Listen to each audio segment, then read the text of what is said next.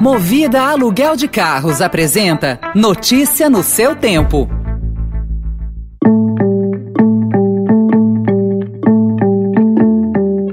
Olá, seja bem-vindo, seja bem-vinda. Começa agora mais uma edição do Notícia no seu Tempo. Esse podcast é produzido pela equipe de jornalismo do Estadão para você ouvir em poucos minutos as principais informações do jornal. Entre os destaques de hoje, Congresso desafia Supremo e mantém em sigilo nomes do orçamento secreto. Por unanimidade, Câmara aprova Auxílio Brasil mais amplo. E em meio à quarta onda, maiores economias da União Europeia ampliam restrições. Esses são alguns dos assuntos que você confere confere nesta sexta-feira, 26 de novembro de 2021.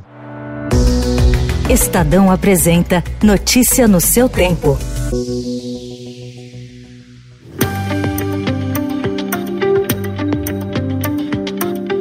Em ato conjunto, Câmara e Senado informaram que não vão divulgar os nomes dos parlamentares que direcionaram verbas do orçamento secreto e só fornecerão dados sobre solicitações feitas daqui em diante. A decisão contraria o STF, que há 15 dias determinou que Executivo e Legislativo deem ampla publicidade sobre distribuição das verbas. A cúpula do Congresso afirma que não há lei que preveja o registro formal das emendas. Também é citada a impossibilidade fática de registro retroativo. Na terça-feira, o Estadão revelou uma articulação para manter sob sigilo os responsáveis pelas indicações. Para especialistas e técnicos de órgãos de controle, o Congresso e o governo são obrigados a dar transparência a essas indicações. O União Brasil, o partido que será formado com a fusão entre o Democratas e o PSL, não deve lançar a candidatura do ex-ministro da Saúde Luiz Henrique Mandetta e discute apoiar um dos nomes da terceira via, Sérgio Moro do Podemos, o candidato do PSDB a ser definido em prévias, ou o MDB, que vai lançar a pré-candidatura da senadora Simone Tebet. Mandetta informou que não deseja mais disputar a presidência e prefere concorrer a senador pelo Mato Grosso do Sul.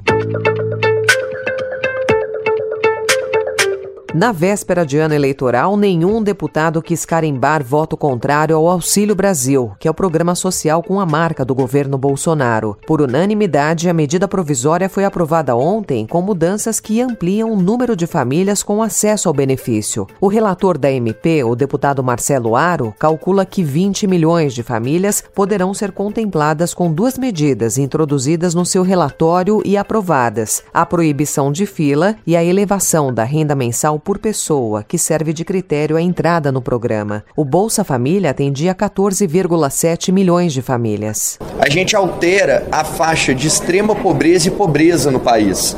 Isso também faz com que mais pessoas possam acessar o programa. Então, a taxa de extrema pobreza eram pessoas que recebiam até 89 reais per capita, individualmente, que dá menos de R$ reais por dia.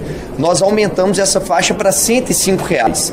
Isso representa que mais pessoas vão estar incluídas como extremamente pobres e que, naturalmente, o governo não pode admitir que essas pessoas fiquem extremamente pobres. E elas vão receber o necessário para que eles, no mínimo, mudem de faixa para a faixa de pobreza. E a pobreza é a faixa de quem recebia o auxílio, que era de 178 reais. Nós estamos mudando para 210 reais.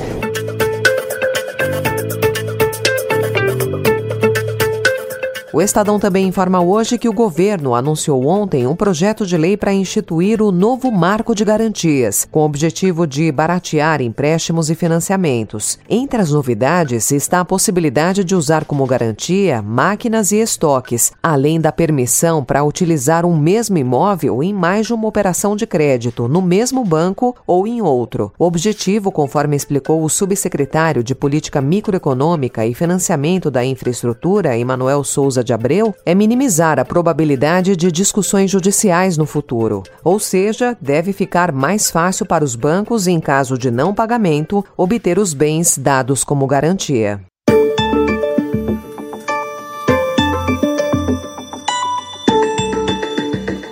Garimpeiros que estão há dias ancorados com balsas ilegais no trecho do Rio Madeira, no Amazonas, não só trocaram informações sobre a mobilização da operação para combater suas ações criminosas, como têm combinado reações conforme a abordagem que enfrentarem. Ontem, eles trocaram áudios obtidos pelo Estadão que mostram que parte do grupo defende que alguns deles façam tocaias na floresta para surpreender agentes de fiscalização em caso de abordagem.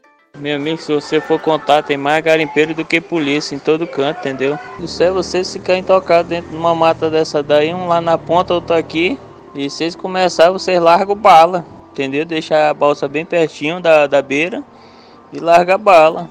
Como adiantou o Estadão, foi montada uma grande força-tarefa entre a Polícia Federal e agentes das Forças Armadas e do Ibama para se deslocar à região. Ontem, o vice-presidente Hamilton Mourão disse que há indícios de que o grupo de garimpeiros tem ligações com o narcotráfico, que há anos utiliza rotas do norte do país para escoamento de drogas.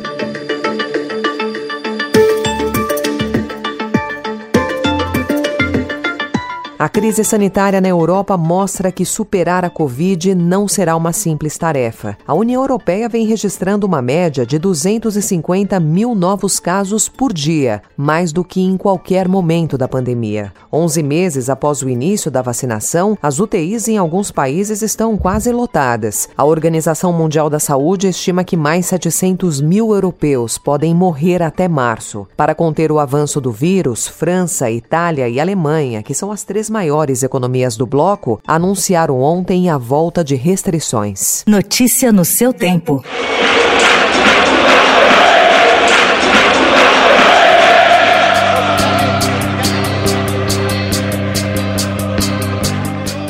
Uma ampla reforma que custou 5 milhões de dólares transformou o Estádio Centenário em um local capaz de receber a final da Sul-Americana, vencida pelo Atlético Paranaense no último sábado, e a decisão da Libertadores entre Flamengo e Palmeiras amanhã. O mítico estádio de 91 anos em Montevideo foi remodelado, mas a sua estrutura histórica permanece intacta. Para a final, cerca de 50 ônibus com torcedores de Flamengo e Palmeiras já saíram do Brasil ou ainda vão sair. Ir por via terrestre se tornou uma alternativa mais viável diante do preço alto das passagens aéreas, encontradas por não menos do que 9 mil reais e de volta.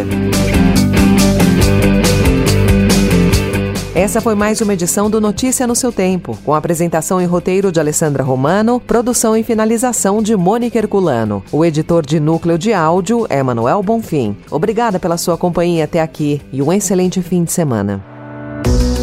Você ouviu Notícia no seu tempo.